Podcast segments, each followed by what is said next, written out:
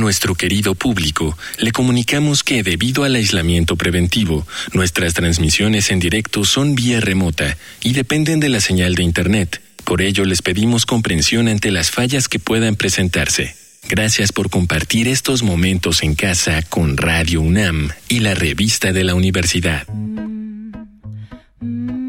Bienvenidos al suplemento radiofónico de la revista de la Universidad de México. Yo soy Elvis Lisiaga y este mes en la revista la universidad hemos estado hablando sobre el Caribe y en el programa hemos hablado sobre músicas que se originan en el Caribe y que todavía forman parte de muchas vidas fuera del Caribe, es decir, que han viajado. Y para nuestro último programa, nuestra cereza del pastel, está Tatiana García. Bienvenida Tatiana, ¿cómo estás? Estoy muy bien, muchísimas gracias por, por la invitación. Un honor estar por acá de vuelta.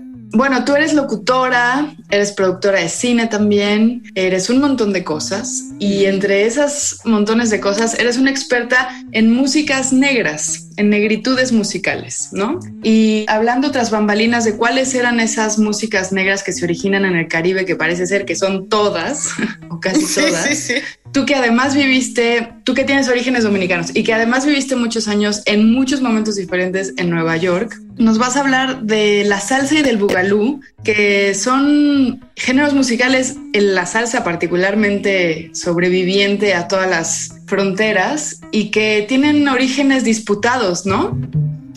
Sí, hay muchas disputas eh, sobre el origen de la salsa porque obviamente pues tiene su raíz como fundamental dentro de Cuba y obviamente tenemos que irnos más atrás al Tratado Transatlántico, viene también desde África. Es por eso que es, muy difícil eh, seguir como una línea, como un traqueo exacto de cómo va. Lo que sí podemos saber muy bien son los procesos evolutivos de los géneros de la música que vienen a partir de una raíz, que es súper interesante porque también es lo mismo que sucede en otros géneros en Estados Unidos que a veces son más claros como el jazz y, el blues y de repente pues esta música secular, ¿no? Que, se, que también se trae desde África y como todas estas culturas pues van evolucionando. A mí lo que me encanta mucho de la música, sobre todo dentro de la negritud, la música del Caribe, es que es una música que inevitablemente lo que habla es de migración y de estos pasos transatlánticos y de mares en un contexto bastante terrible, pero que a la vez trae una riqueza porque es la narrativa histórica a través de la música de,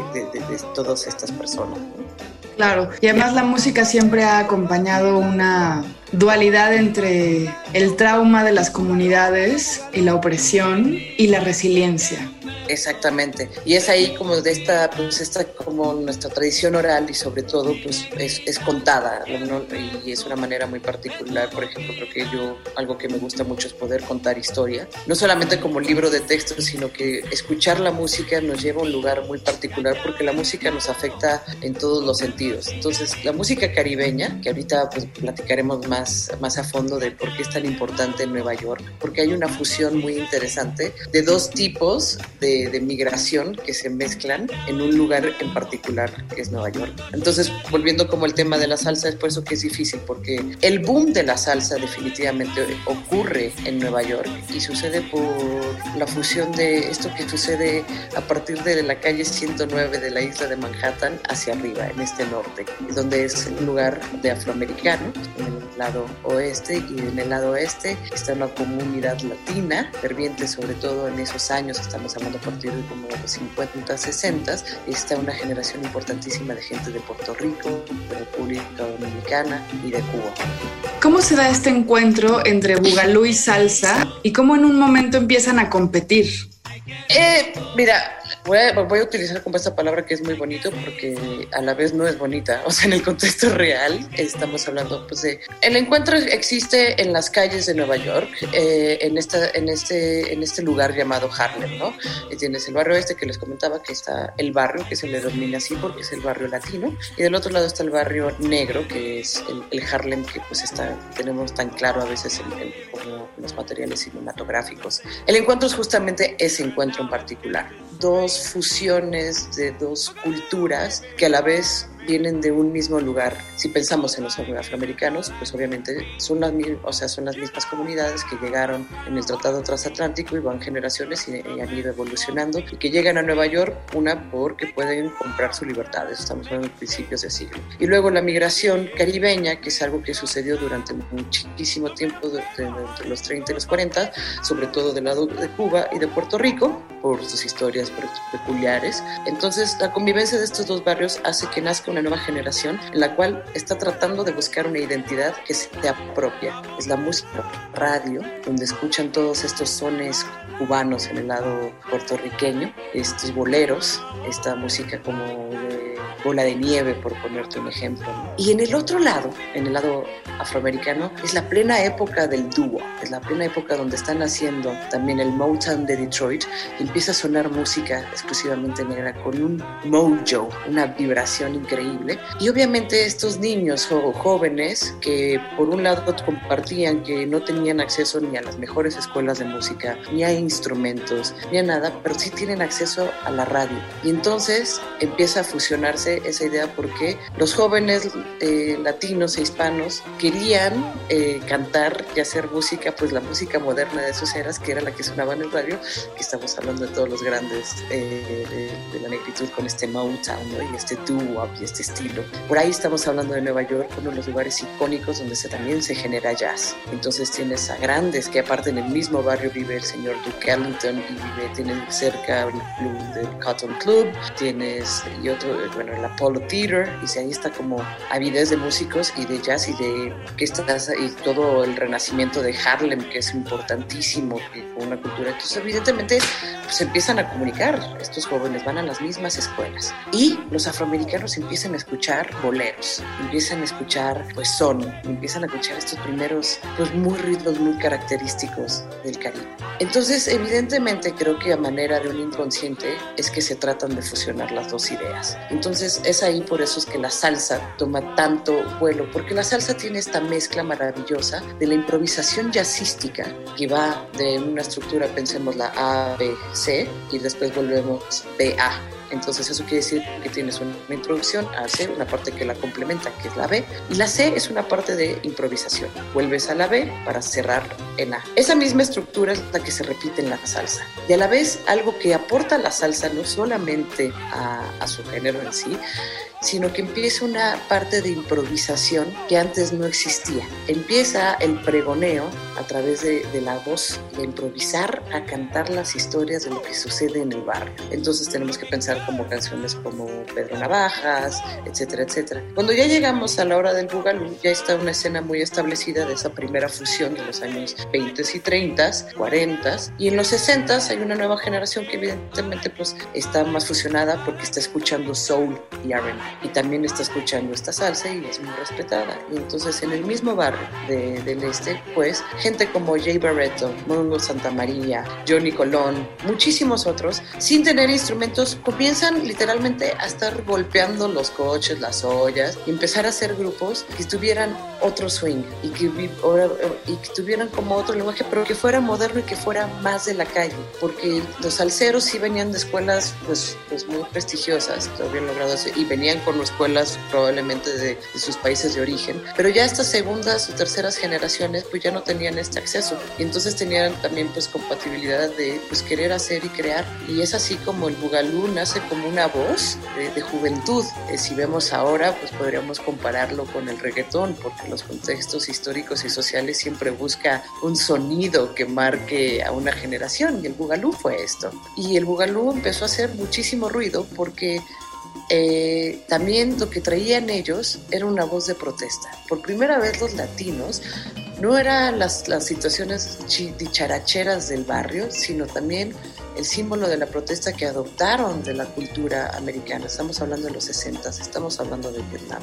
Están sufriendo, las mismas cosas que está sufriendo su comunidad hermana.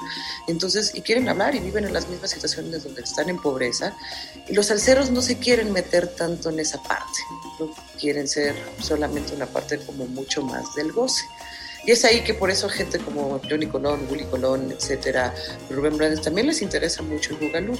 Pero ahí empieza una gran discusión entre estos dos bandos, entre la vieja generación y la nueva. Oye, y ya para terminar, porque esta historia a mí me encanta, pero lamentablemente nuestro programa es más corto. El bugalú que para mí es uno de los flows más originales, más disfrutables, es quizá uno de los secretos mejor guardados de la música caribeña en Nueva York, que bueno, como tú dices, ya no es solo caribeña, sino también negra, porque es un género que muere en algún momento y aunque uno puede volver a escuchar a Joe Cuba y puede escuchar muchos éxitos y hay documentales y hay incluso en Nueva York, yo me acuerdo de tiendas de discos especializadas en, en Bugalú, que son obviamente tiendas muy chiquitas. Es un género que no, no se queda evolucionando, sino como que lo cortan casi, ¿no? Pues es una historia terrible y yo sé que mucha gente va a saltar con esto, pero lo que pasa es que en este, justo en este encuentro con la vieja generación y la nueva generación, los de la vieja generación, eh, obviamente, pues eran todos estos grandes orquestrones eh, que tocaban en diferentes lugares alrededor de la ciudad de Nueva York y tenían este prestigio. Eh, pues al principio era un poco medio apoyarlos y entonces abrían Después, pues estos jóvenes pues, no sabían muy bien de la industria musical, entonces cobraban menos y entonces empezaron a sacar mucho a los de la vieja generación. Esto es una cuestión, pues obviamente monetaria. Eh, y entonces los los de la vieja generación, en vez de poder apoyar una música de jóvenes, lo que hicieron fue bloquearla y, y sobre todo desprestigiarla. Es muy interesante que pase ese fenómeno porque por ahí eh, pues se compara con algo de, con cosas de la actualidad. Llega tal desprestigio de, de, que ya no se les estaba dando acceso de poder tocar en ninguna parte. Y tienes que entender que esto es gente que pues vive de la música y de repente eh, cuando no puede tener en dónde tocar o dónde grabar, los mismos salseros bloquearon que los grabaron en, algunos estudios. Eh, pues entonces poco a poco se fue diluyendo. Ahora gente como Rey Barreto y Eddie Palmieri te diría, nunca murió, lo que pasa es que no nos grababan y no nos daban espacio, pero nosotros seguíamos tocando en el barrio.